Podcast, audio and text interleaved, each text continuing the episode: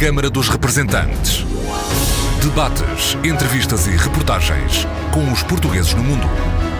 Câmara dos Representantes, com Paula Machado.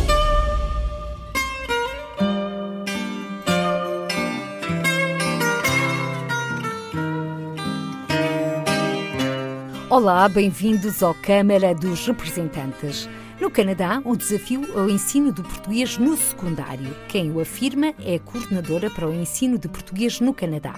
Ana Paula Ribeiro explica que a solução passa pela mobilização da comunidade e promover a língua portuguesa com todo o seu potencial. Vender a língua com todo o seu potencial, não só económico, mas a nível de futuro para os jovens nas universidades também. Não se trata aqui de fazer com que a língua seja atribuído créditos no final do ensino secundário, porque isso já acontece. É fazer com que eh, não haja um bloqueio à aprendizagem das línguas a nível do ensino secundário. Ana Paula Ribeiro, coordenadora para o ensino de português no Canadá, é hoje a nossa convidada. Uma conversa gravada faz precisamente oito dias, a 12 de julho, dia em que foi aprovada a continuidade do Programa de Línguas Estrangeiras, em que o português está incluído na Direção Católica de Toronto, depois de uma Assembleia Geral que contou com várias intervenções, entre outras de dirigentes da Associação Canadiana de Professores de Português e da Coordenação de Ensino de Português no Canadá. A mobilização da comunidade portuguesa para evitar situações futuras é fundamental alerta Ana Paula Ribeiro. Tem que haver uma colaboração, e que já há, muito grande por parte das missões diplomáticas e um esforço conjunto de forma a alertar a comunidade portuguesa, mas eu acho que tem, nós temos que sair da comunidade portuguesa, temos que ir para a comunidade em geral. Temos que projetar o português como língua internacional. Esse é o caminho tem que ser seguido. 2.900 alunos entre os 4 e os 14 anos aprendem português no âmbito do Programa Internacional de Línguas Estrangeiras. No Canadá, cerca de 7.200 alunos aprendem a língua portuguesa do pré-escolar até ao final do secundário, ministrado por 110 professores sem encargos para Portugal. Ana Paula Ribeiro, 8 anos, coordenadora para o ensino de português no Canadá, agora na hora do adeus. Regressa a Portugal no final de agosto e é hoje a nossa convidada. Uma conversa para ouvir já a seguir.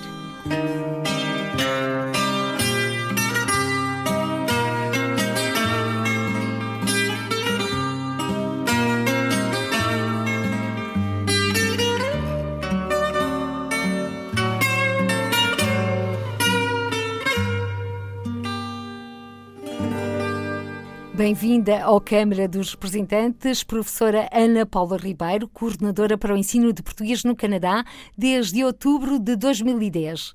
Oito anos passados deste desafio, uma missão cumprida com êxito, de acordo com as vozes que nos chegam da comunidade portuguesa e da imprensa em terras canadianas. Para já recuemos no tempo, professora Ana Paula Ribeiro, em 2010, quantos eram os alunos que estavam a aprender português quando chegou ao Canadá? Olha, eu não lhe posso dizer o, o número de alunos que encontrei porque não havia grandes informações. Portanto, quando eu cheguei, aliás, tinha muito poucas informações. Foi na altura da, da mudança do, do ensino do EPE, do Ministério da Educação para o Instituto Instituto Camões e, portanto, eu fui um pouco para o desconhecido, com muita vontade, com muita força de vontade, muito otimista, um pouco ansiosa, mas, sinceramente, fui para o desconhecido. Confrontei-me com algumas dificuldades, que penso que muitas delas são normais para quem chega de novo a um país que, no fundo, é um país distante de Portugal. Apercebi-me rapidamente que não tinha grandes informações, daí que também não lhe possa dizer quantos alunos havia naquele momento. Isso foi um trabalho de pesquisa e foi um trabalho bastante demorado, que depois foi uma questão de, de manter, mas as informações tiveram que ser quase pescadas, desculpe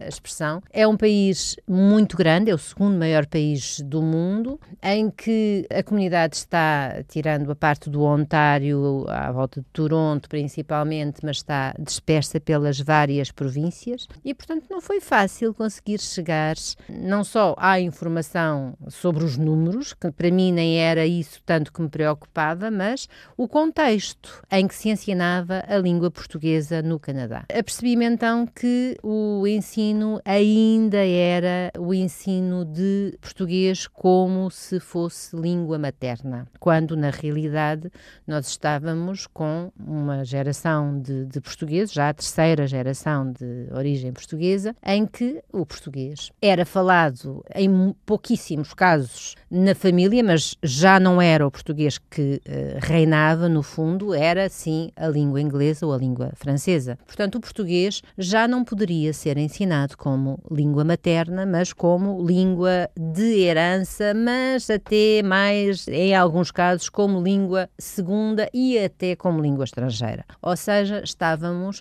com uma metodologia incorreta não é? No, no, ensino. Os professores uh, não tinham formação, não lhes era oferecida uh, formação de professores já há bastante tempo e, portanto, havia um trabalho a ser feito que acabou por ser feito e que foi demorado, não é? Ou seja, começou do zero. Não foi exatamente do zero, porque tínhamos, felizmente, professores muitos deles formados em Portugal já há muitos anos e que tinham ido para o Canadá, que são os grandes responsáveis também pela preservação da língua portuguesa neste país, mas não é do zero, não foi do zero, mas em colaboração, e eu gosto sempre de realçar esta palavra, em colaboração, que foi uma colaboração que foi, não foi fácil no início, porque havia desconfiança, não é? Quando uma pessoa chega de novo, ninguém nos conhece, o que é que ela vem fazer, o que é que ela quer de nós, quem quem é, é? Quem é? Porque é que mudou para o Instituto Camões? O que é que o Instituto Camões tem a ver connosco, não é? Portanto, passada essa fase de desconfiança, hum, eu penso que foi um trabalho, e agora olhando para trás, no final destes oito anos, foi um trabalho muito produtivo, foi um trabalho de colaboração com professores, com diretores de escolas, com diferentes direções escolares, com as quais fui estabelecendo memorandos de entendimento para que exatamente os dados que me perguntou, os números, eu os pudesse ter também da parte das direções escolares, porque me apercebi que no total dos alunos que nós podíamos referir que aprendiam português e que aprendem português, que estudam português no Canadá, mais de metade e bastante mais de metade é através de uma direção escolar. E era, essencial que eu trabalhasse com elas e não só com as escolas comunitárias, com todo o mérito que têm e com o excelente trabalho que desenvolveram ao longo destes quase 40 anos, 30 anos, em que tem ensinado o, o, o português neste país. Portanto, todo o mérito dizia devido, mas as direções escolares eram essenciais e são essenciais para que o português seja preservado no Canadá. Aliás, e voltando às escolas comunitárias, têm desenvolvido a sua ação através do ensino paralelo sem qualquer apoio do Estado português. Não posso dizer que não têm apoio, não é? Eh, é o ensino eh, não é o ensino como é na Europa, não é? Em que os professores são pagos pelo Instituto Camões e já eram pagos pelo Ministério da Educação, mas é um ensino que nós chamamos de ensino apoiado porque existe algum apoio exatamente. E esse apoio é o quê? É aquilo que nós temos neste momento. Temos formação de professores, que é paga através do Instituto Camões, não é? Portanto, temos, uh, os professores agora têm acesso à formação de professores. Estamos a falar de um universo de quantos professores? De cerca de 110 professores, 112, é sempre muito difícil. Para quantos muitas, alunos? Para cerca de 7.200 alunos. Portanto, isto é bastante irregular porque depende da província, depende da escola, depende se é uma direção escolar ou se é um ensino comunitário, porque há ensino comunitário que pode funcionar com cinco alunos ou seis alunos numa escola, mas se for de uma direção escolar não pode. Há um mínimo de alunos que, nós, que, que os professores têm que ter para que a, a aula seja possível. Mas uh, o que nós conseguimos e nós temos feito até agora é proporcionar a formação de professores todos os anos, pelo menos uma vez, sendo sendo que em Toronto é mais fácil proporcionar mais do que uma vez por ano, os recursos que os alunos têm e que os próprios professores têm, porque todos os anos o Instituto Camões envia manuais para os alunos. Não é possível, por questões orçamentais, não é possível enviar manuais todos os anos para todos os alunos do Canadá, mas tentamos fazer a gestão dos recursos o melhor possível na coordenação de ensino para que os alunos possam ir atualizando e os professores se possam também atualizar e também tenham recursos para poder ensinar o português como língua segunda. Fizemos, eu também gostava de, de referir isso, temos três escolas associadas do Instituto Camões e eu estou muito feliz porque isso eh, foi possível. Começámos com uma escola em Toronto Toronto, o First Portuguese. Depois passámos para uh, uma escola em Otava, que curiosamente é uma escola de uma direção escolar, é a Escola Luís de Camões, uh, em que os professores são pagos pela direção escolar. Fizemos o acordo com o memorando de entendimento com uh, a Associação de Pais, foi formada uma Associação de Pais, que penso que é essencial para que uma escola possa funcionar. E a última escola foi uma escola numa outra província, na província de Manitoba, em Winnipeg Winnipeg, na cidade de Winnipeg, e a escola da Associação uh, Portuguesa de Winnipeg também é uma escola associada. Portanto, é, os alunos dessas escolas têm prioridade em relação aos recursos. Sempre que os recursos chegam, esses alunos têm que ser abrangidos. E quais são as diferenças para quem aprende a língua portuguesa nas escolas associadas ou quem aprende a língua portuguesa através do ensino comunitário? Em geral,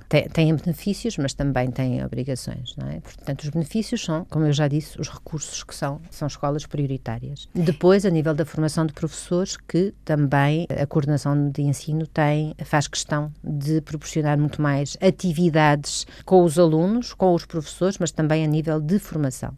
Mas também, por outro lado, há um trabalho muito mais próximo com a coordenação de ensino, ou seja, também há planificação, uma planificação que é feita das atividades da própria escola, não é? os próprios professores que têm que fazer essa planificação das aulas. Há uma abertura, eu não me posso queixar, porque todas as escolas eu consegui ter uma relação com eh, as diferentes direções das escolas e com os próprios professores. Não me posso queixar, não há nenhuma porta que seja esteja fechada quando eu chego, mas eu posso assistir às aulas e posso fazer um trabalho de colaboração, mais uma vez, muito mais próxima com estas escolas associadas. Portanto, e há um prestígio, não é? A ser escola associada do Instituto Camões dá-lhes um prestígio, penso eu, que têm a ganhar com esta relação. E os professores são pagos por essas escolas associadas e através das direções escolares? Os professores são todos pagos pelas associações comunitárias, não é? Pelas associações, ou seja, pelos alunos também, pelos pais dos alunos, que pagam, há essa diferença. Por exemplo, em Toronto há duas grandes escolas, uma comunitária, uma que não é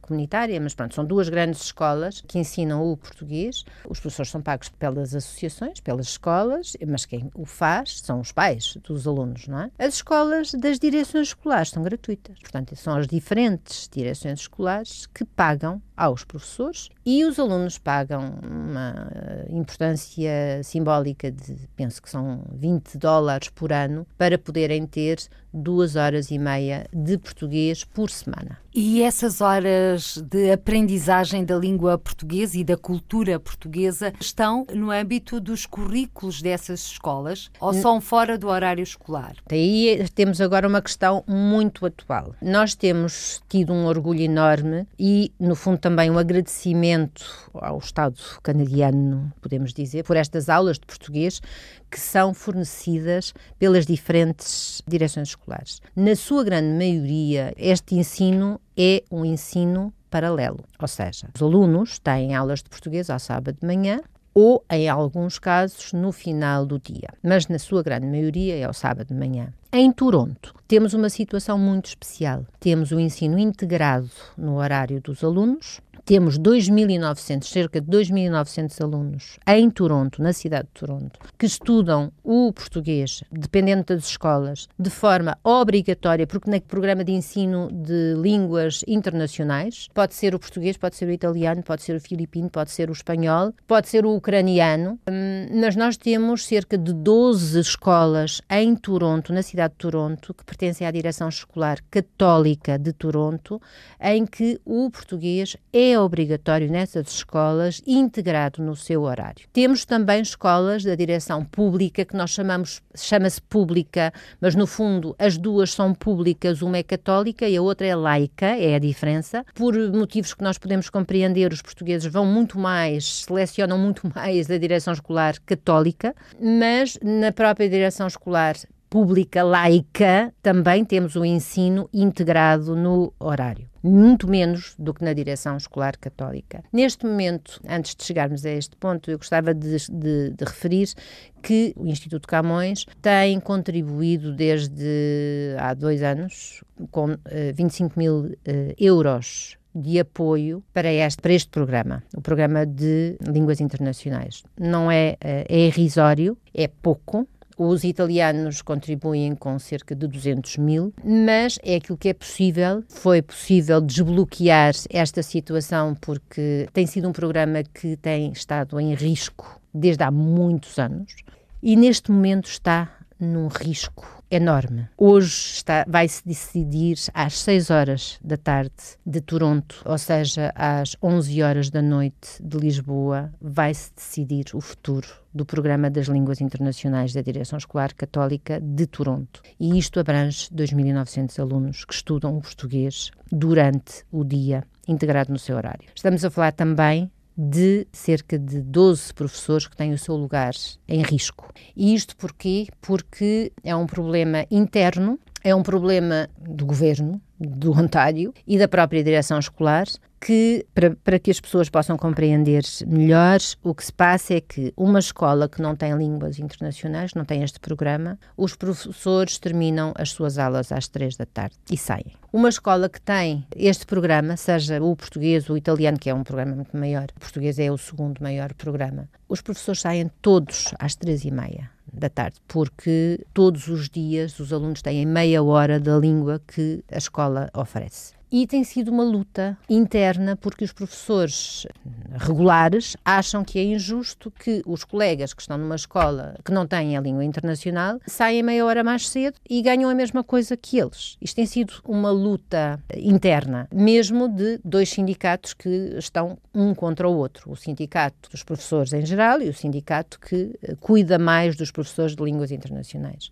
E este ano, um dia antes das aulas terminarem, houve um comunicado, portanto, foi um pouco à falsa fé, houve um comunicado a dizer que ia ser decidido o futuro das línguas internacionais, sendo que a maior probabilidade era terminar este programa e as línguas serem oferecidas ao final do dia ou ao sábado de manhã. Portanto, passar para um ensino paralelo, extracurricular. Com muito pouco tempo, porque as aulas terminaram há, uma, há duas semanas. E hoje é 12 de julho de 2018. Exatamente. Todos se mobilizaram. Tem havido uma mobilização excepcional dos italianos que estão em força, porque o programa é de facto muito maior para os italianos, mas os portugueses também. Infelizmente, a mim apanhou-me à distância e porque estou de férias, estou em, em Portugal, mas tenho acompanhado diariamente toda esta situação, portanto, têm sido umas férias uh, parciais. A Associação de Professores, que já agora refiro que foi criada há pouco tempo. A 28 uh, de abril de 2018 deste ano. Foi. Aliás, uh, era o seu grande objetivo. Era um dos meus grandes objetivos que foi uh, alcançado, houve a criação desta associação e a associação tem estado extremamente ativa. Houve uma tentativa de mobilizar também os pais, porque os pais têm. Que nós temos que compreender é que. não... envolver a sociedade civil exatamente. e os interessados. É exatamente isso. É porque nós não podemos, e foi isso que eu disse até mesmo na entrevista que dei ao Sol,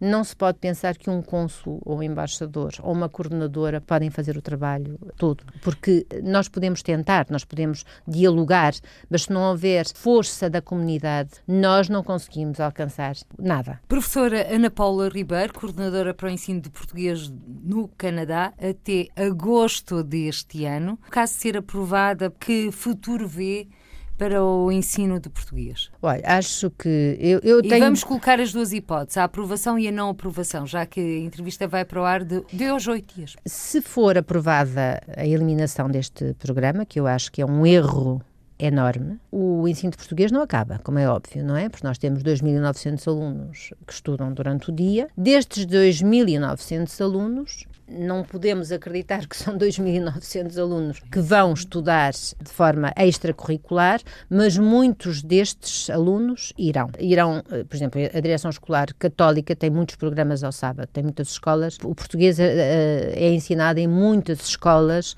ao sábado de manhã, de forma extracurricular. Muito muitos mais cursos vão ser administrados se este programa acabar. Mas a verdade é que representam um acréscimo de carga horária para os alunos. Claro. E ficam só... com menos tempo para as suas atividades, para aquilo que gostam de fazer. Correto. Mas para além disso, aquilo que me preocupa mais é que entre estes 2.900 alunos, nós temos agora não lhe consigo dar assim números concretos, mas temos uma boa muito boa percentagem de alunos que não têm relação nenhuma com a comunidade portuguesa. Porque. E uh, esse é o desafio. Esses alunos não vão ao final do dia, nem vão ao sábado aprender português. Esses alunos aprendem português porque é obrigatório na escola que eles frequentam. Se a partir do momento em que deixa de ser obrigatório, vamos perder livre, esses alunos. Podemos correr o risco de perder esses alunos. Vamos perdê-los. E não vamos conseguir captar mais alunos, professora Ana Paula Ribeiro? Agora, o grande desafio qual é? Eu vou-lhe explicar. O grande desafio da próxima uh, coordenação de ensino vai ser uma área onde nós estamos muito fracos no Canadá, que é o ensino secundário. O ensino secundário, nós temos uh, eh, 7.200 alunos, mas no ensino secundário temos pouquíssimos. Cerca de quantos? Cerca de talvez 600, 600 alunos, já estou sempre otimista. E porquê é que isto acontece? A minha análise desta situação é que como as famílias investem porque pagam ou porque não pagam e é, e é integrado, mas investem na língua portuguesa desde os 4 anos de idade até ao oitavo ano, em que os alunos têm cerca de 13, 14 anos de idade.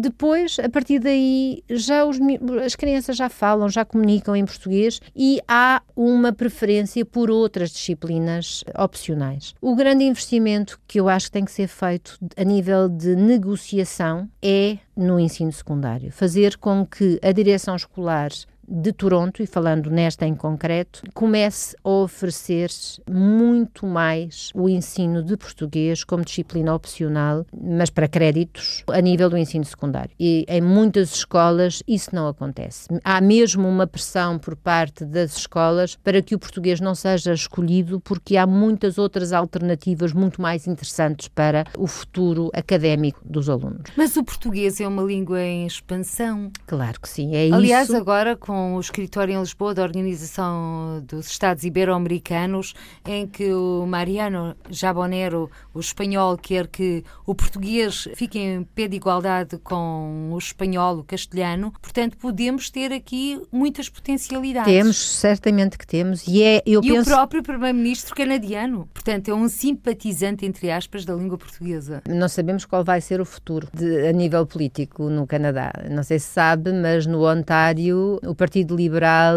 perdeu as eleições, temos o Partido Conservador e a tendência é essa no Canadá. Mas uh, estava a professora Ana Paula Ribeiro, coordenadora para o ensino português no Canadá, a dizer que existem outros desafios mais apetecíveis, portanto, para os alunos. Que desafios existem... são estes? Não, não é desafios, são disciplinas. São mesmo disciplinas? Há imensas disciplinas em que são oferecidas em cada escola. Portanto, o, o sistema é a nível secundário. Sim, estamos a falar do ensino secundário. Do ensino secundário. Temos aquela faixa de adolescentes que estão e, a despertar para a vida, para outros interesses. E as escolas no Canadá, o sistema não tem nada a ver com o nosso sistema, em que os alunos aqui escolhem as quatro áreas, podem escolher eh, entre quatro áreas possíveis, não é? Lá não. As disciplinas estão todas em aberto e cada aluno escolhe aquilo que bem entende. O que significa que, se o português está uh, ao lado de outras disciplinas uh, que nem imagina, a variedade é enorme, e se há um counselor que tem um poder enorme na decisão ou no aconselhamento da carreira académica que cada aluno vai escolher, e se esse counselor diz que, mas porquê é que tu queres português? O português não te vai ajudar muito, tu até já falas português, porquê é que tu precisas de português? Tens aqui tantas outras disciplinas que são muito mais importantes para o teu percurso académico depois quando chegares à universidade o aluno vai fazer o quê? Mas, professora. E esta Ana é a realidade no Canadá. Com essa realidade, professora Ana Paula Ribeiro, vamos compará-la com a realidade dos Estados Unidos. O português não conta uh, em termos de exame para o acesso à universidade? O português no ensino secundário conta, são atribuídos créditos. Créditos, como nos Estados Exatamente, Unidos. Exatamente, só que, Paula, se o aluno pode ter créditos em português e pode ter créditos numa disciplina. Uh, Mais acessível não mais acessível, mas se calhar mais interessante, porque ele até já fala português, ou porque não fala português, mas acha que não precisa a nível académico de falar português e pode ir buscar créditos em outras disciplinas muito mais interessantes, entre aspas, para aquela faixa etária, porque é que vai escolher português? Se o próprio counselor lhe está a dizer que tem a ganhar mais se for buscar as outras disciplinas paralelas. Acho que o grande trabalho da próxima coordenação de ensino uh, é a nível do ensino secundário. É trabalhar a nível de conseguir que estes counselors, que são poderosíssimos, nós não imaginamos, eu conheço esta realidade mesmo pela minha filha, que fez o ensino secundário, parte do ensino secundário em Toronto, e de facto eles decidem tudo em relação aos miúdos. Os pais menos informados não imaginam o poder que estes counselors têm. E portanto o trabalho tem que ser feito a nível de direção escolar. E quando falamos em direção escolar, é muito mais complicado do que aquilo que se possa imaginar, porque não há um trabalho feito como aqui com o Ministério da Educação. O trabalho é feito com cada direção escolar. Estamos a falar, Toronto tem uma direção escolar católica, mas passamos as portas de Toronto, entramos em, em Mississauga, que é a cidade colada, que nem, nem damos porque saímos de uma cidade e entramos na outra, e a direção escolar católica já é outra. Portanto, tem de se realizar várias negociações com a nível do secundário, sim. a nível do secundário para tentar, entre aspas, fazer ver que é importante a aprendizagem da língua e da cultura portuguesas. Também o futuro passa por esta língua tem que. Uh, Entre aspas, se, vender. Tem que se vender, exatamente. Essa é uma palavra uh, excepcional. É vender a língua com o seu potencial uh, económico, com todo o seu potencial, não só económico, mas a nível de futuro para os jovens, nas universidades também, e tentar que não é, não, se trata aqui de fazer com que a língua seja atribuído créditos no final do ensino secundário, porque isso já acontece, é fazer com que eh, não haja um bloqueio às línguas, à aprendizagem das línguas a nível do ensino secundário. Esperemos que esse bloqueio não venha a acontecer. Se esse bloqueio não existir, e vamos ser otimistas, outros desafios, no entanto, vão permanecer para evitar que estas situações se repitam no futuro. Prevenir. Uh, um maior envolvimento por parte da comunidade civil, por parte dos Mas como pais... é como só coordenadora para o ensino de português em terras canadianas, juntamente com 110 professores, podem levar a cabo esta tarefa? Tem que haver uma colaboração, e que já há, muito grande, por parte das missões diplomáticas. E um esforço conjunto de forma a alertar a comunidade portuguesa, mas eu acho que tem, nós temos que sair da comunidade portuguesa, temos que ir para a comunidade em geral. Temos que projetar o português como língua internacional. Esse é o caminho que tem que ser seguido. Temos que sair, eh, porque nós achamos sempre. Sair do gueto. Porque eu acho que nós achamos sempre que o português é uma língua que é nossa, é só nossa. Eh, eu lembro-me, Paula, há muitos anos eu trabalho no ensino de português, eh, trabalhei ensino de português e agora vou voltar. O ensino de português como língua estrangeira há. deixa-me ver, eu comecei em 1980 e.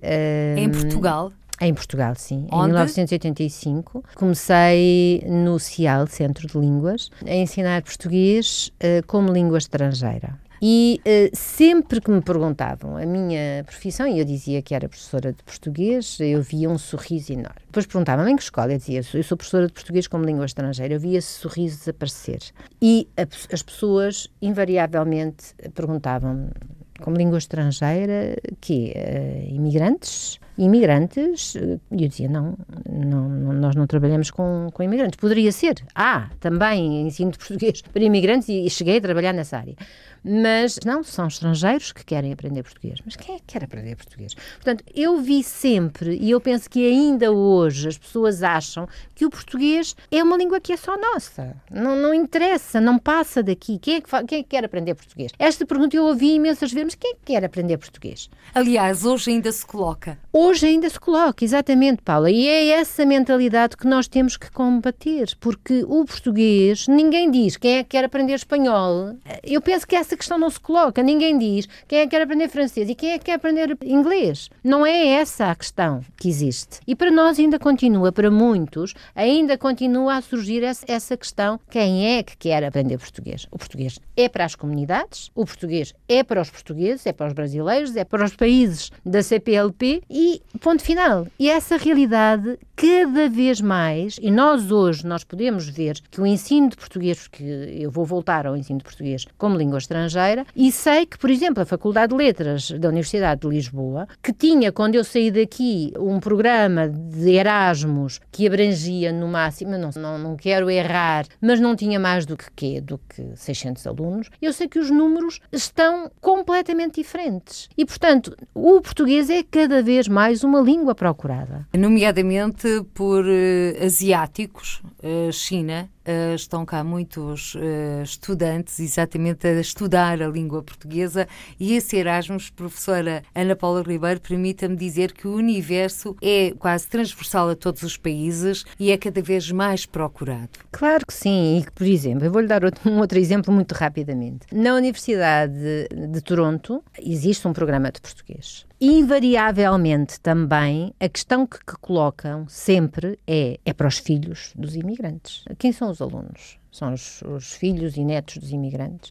Agora imagine na Itália. Nós temos, em várias universidades na Itália, temos programas de português que estão cheios e que até chegam mais longe do que, por exemplo, este da Universidade de Toronto, a nível académico. Alguém coloca esta questão? Não se coloca esta questão. Mas em Toronto, por exemplo, a, pergunta que se faz sempre, que se coloca sempre, é: e os, os alunos são lusófonos? E a questão agora também se coloca a outro nível. Portanto, já estamos na terceira geração de portugueses que emigraram para terras canadianas. E na quarta, em algum... Na quarta, sim, sim. Já podemos falar também já de quarta. E não vamos falar do carteiro português, o ah, não, Canadá, então já Peter íamos... Francisco. Peter Francisco. Mas vamos então olhar a esta imigração mais recente. Já estamos em alguns casos na quarta, a maioria ainda está na terceira a fazer a transição. Ou seja, saíram de Portugal, mas parece que os valores portugueses portugueses não saíram deles. Parece que ainda não há aquele, hum, digamos, interesse. Há um interesse, mas não há um interesse em termos académicos pela língua portuguesa, pela cultura portuguesa. Também temos que compreender que a distância e o tipo de imigração que houve Uh, também proporciona que isso. É a imigração transatlântica, é sempre diferente. É, uh, portanto, o, o, que tem havido é uma uh, preocupação em preservar as raízes, não é? E uh, a cultura que conhecem e a cultura que para uh, cada associação, que no fundo estamos a falar de várias associações, a cultura que eles acham que é importante preservar. Ou seja, é fácil preservar as raízes, mas é muito difícil ou mais difícil preservar a língua portuguesa na terceira geração. É, e temos que compreender que é natural que isso aconteça, porque estamos numa terceira geração com casamentos mistos, em muitos casos, portanto, temos um luso-descendente que já casou com alguém que vem de família grega ou que vem de família italiana ou mesmo canadiana. Canadiana, quando falo canadiana, a nível de descendência inglesa, e, portanto, a língua que se fala em casa, invariavelmente, é o inglês, mesmo porque se fossem escolher uma das línguas tinham que escolher entre o grego ou o italiano e o português e muitas vezes os próprios pais também já não falam uh, português ou italiano. Portanto, o português funciona quando vêm a Portugal e que ouvem algum português, ou quando vão à Itália que ouvem, ou com os, avós, que são umas figuras fantásticas para a preservação da língua portuguesa. Os avós que, quando nós eh, imaginamos daqui a 30 anos, esse elemento também já não vai existir. Portanto, os avós também já são canadianos. A língua dos avós também vai ser o inglês ou o francês, se falarmos no Quebec, se pensarmos no Quebec. Portanto, os desafios vão ser constantes. Vai haver sempre muito, muitas vezes perguntam-me o que é que há ainda para fazer. Há ainda muito para fazer. Há, vai haver sempre muito para fazer. E isso é aquilo que eu digo sempre, é um excelente sinal. É sinal que o português é uma língua viva, é, é sinal que o português está ativo no Canadá, eh, falando do Canadá, e que, portanto, há sempre muitíssimo trabalho pela frente. E isso é bom sinal e espero que haja e que continue a haver. E esse será o caminho para o futuro. Agora vamos olhar um pouco o passado. Dia grande para a professora Ana Paula Ribeiro foi o dia 28 de abril deste ano. Eu não estive presente, mas acredito que quando assistiu à constituição da Associação de Professores de Português no Canadá, o fez com um brilho nos olhos, porque há oito anos e quando se confrontou com a situação uh, da língua portuguesa, da cultura portuguesa, os ensinamentos em terras canadianas, foi exatamente essa uma das questões que lhe chamou a atenção, bem como a constituição de associações de pais. Portanto, como é que foi viver esse momento contado na primeira pessoa? Olha, foi um momento muito importante para mim, embora a coordenação de ensino faz parte da associação. Essa foi uma insistência da minha parte, porque quando eu me vier embora, não gostaria de pensar que alguém que me vai substituir se pode afastar da associação de professores. E, portanto, nos próprios estatutos, a coordenação está lá dentro. E, portanto, isso dá-me uma certa tranquilidade e fez com que eu fosse assistindo à formação da associação. E não fosse só assistindo, eu própria. Diligenciou os contactos, Exatamente, Ana claro, claro, Ribeiro. claro que sim. Era um desejo meu já há algum tempo, porque achava que os professores devia haver uma estrutura que os unisse mais e também que trabalhasse em paralelo com a coordenação de ensino e em colaboração ao mesmo tempo com a coordenação de ensino. Porque a coordenação de ensino sozinha, para fazer, por exemplo, formação de professores, estamos dependentes de orçamentos, não conseguimos chegar a todo lado e se houver uma outra estrutura a trabalhar com o mesmo objetivo e em colaboração com, eu penso que será muito mais fácil no futuro. E eu vou-lhe dizer, por exemplo, houve uma mensagem de uma professora há três semanas atrás que me foi enviada e que eu gostei muito de ler, que foi agradecer-me por tudo o que eu fiz em prol do ensino da língua portuguesa, no Canadá, mas por algo que eu acho que consegui com esta associação, foi ter conseguido unir os professores. Não é fácil unir os professores e não posso dizer que neste momento os professores estejam todos unidos, não estão ainda, a associação está a começar. Mas o meu grande objetivo é que os professores se unam, porque só unidos é que nós conseguimos fazer algo na vida. E para o ensino de português num país com esta dimensão e com professores às vezes que não têm a formação adequada. Nós estamos a falar às vezes de cidades em que os professores, no fundo, vestem a camisola de professor ao sábado de manhã porque se interessam, não é pelo dinheiro, é porque se interessam em contribuir para a preservação da língua portuguesa, porque durante a semana têm uma profissão completamente diferente. Falam português, têm às vezes habilitações que não são habilitações para ensinar, mas fazem-no e fazem-no com muito boa vontade e eu só tenho a agradecer. E se houver esta tal estrutura que os una e que faça com que todos trabalhem um pouco mais em sintonia, vai ajudar em muito o trabalho da, da, coordenação de ensino. Que expectativas tem a professora Ana Paula Ribeiro para o próximo ano letivo, 2018-2019? Eu termino a minha comissão de serviço no dia 31 de agosto, mas na realidade eu programei todo o ano civil até dezembro. Uh, espero trabalhar com a pessoa que me vai substituir. Nos... A passagem de testemunho. Exatamente, penso que é essencial e espero poder fazê-lo e acho que vou conseguir fazê-lo nas duas últimas semanas de agosto. De qualquer forma, toda a planificação até ao final do ano civil está feita. A formação de professores já vai ser uh, proporcionada, como eu esperava, também por parte da Associação de Professores. No Canadá, nós não pagamos nenhum professor, a não ser o coordenador e a leitora. Temos uma leitora na Universidade de Toronto e temos três professores ao abrigo de protocolo, três na uni em universidades. Então deverá ser muito estranho para os portugueses residentes no Canadá, porque é do Canadá que hoje estamos a falar, ouvirem toda a polémica que existe, nomeadamente na Europa, por causa da propina para o ensino de português no estrangeiro. É, Paula, desde que eu cheguei ao Canadá em 2010, que não se falava ainda de propina, não é? Mas aquilo que eu sempre ouvia era que havia a Europa e depois há o resto, não é? Portanto, isso foi sempre aquilo que eu ouvi. Ouço menos agora, mas muito menos agora, porque de facto o Instituto Camões tem tido uma política de muito maior apoio às escolas no Canadá. E eu só mesmo posso falar do esse, Canadá. Mesmo que esse apoio não seja tão relevante quanto era expectável, a verdade é que há um apoio. Ah, existe, Já há um existe abrir esse de apoio. portas e há uma boa vontade. Ou seja, estamos aqui e não estão esquecidos, nomeadamente através do envio de manuais escolares. Exatamente. E, e das falar, pequenas bibliotecas. Isso, das bibliotecas, do, da formação de professores, de todo este trabalho que tem sido feito. Se falar hoje com um professor no Canadá, um professor de português no Canadá, e se tivesse falado há 10 anos atrás, ou há 8 anos mesmo, há 8 anos atrás, a posição é completamente diferente hoje, porque eh, sentem-se mais apoiados, confiam no Instituto Camões, confiam na coordenação de ensino. Neste momento têm estado um pouco ansiosos porque sabem que a coordenadora de ensino se vai embora e que não sabem quem é que vem. Ainda que... não saiu a nomeação? Ainda não, ainda não. O que eu tenho transmitido e penso que tem funcionado muito bem é que a instituição é a mesma. Sai uma coordenadora, sai uma pessoa que representa, no fundo, uma instituição e que segue todas as instruções e a política de uma instituição que não mudou. É a mesma. E, portanto, vem outra pessoa para continuar tudo aquilo que é estipulado estipulado pela instituição que nos paga para estarmos ali. Mas a verdade é que a professora Ana Paula Ribeiro está a ser alvo de múltiplas homenagens em que as pessoas com quem contactou ao longo destes oito anos lhe demonstram o seu reconhecimento pelo trabalho feito, querem agradecer, às vezes não sabem muito bem como, mas pelo menos deixou essa marca e, muitos dizem que vão ter saudades suas. Eu sei que sim. Vou trazer, porque ainda vou voltar ao Canadá uh, ainda em agosto, portanto estou de férias.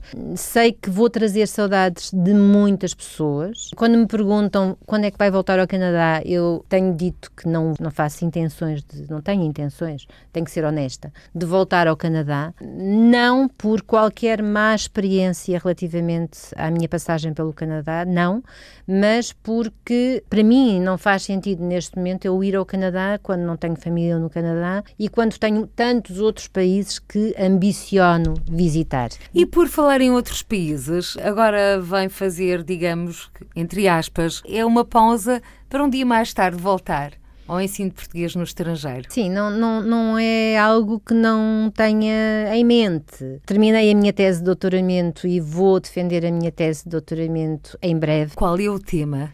Adivinha? é, é, um contributo para a promoção do português, da língua portuguesa no Canadá. É uh, o tema da tese. Então terá mesmo de voltar ao Canadá, professora Ana Paula Ribeiro, mas que não seja para falar desse seu trabalho. Eu posso voltar, não é algo que eu tenha. Voltar, mas com o objetivo Definido. Exatamente. E já agora também lhe queria dizer que o, o, que eu tenho sempre dito quando me fazem essa eh, pergunta é que eu vou rever, a maior parte das pessoas eu vou rever porque, olha, só um exemplo. Eu estou aqui há duas semanas de férias e uh, já tenho marcada duas sardinhadas com professoras do Canadá, com um grupo grande de professores. E, portanto, isto só significa que eu vou encontrar muitas das pessoas que eu conheci no Canadá, aqui. O meu grupo de amigos ficou muito maior. Eu vou reencontrá-los com toda a felicidade, porque eu fico muito feliz por poder rever todas estas pessoas fantásticas que eu conheci nesta minha missão no Canadá. Trouxe mais mundo dentro de si. Professora Ana Paula Ribeiro, coordenadora para o ensino de português no Canadá, na hora do adeus a terras canadianas, que só vai acontecer no final de agosto deste ano. Mas como estamos a chegar ao fim deste Câmara dos Representantes, que bilhete postal traz na bagagem do Canadá? Olha, trago um bilhete, é, é curiosa essa pergunta, é um bilhete postal, a imagem desse bilhete postal é de um país com uma natureza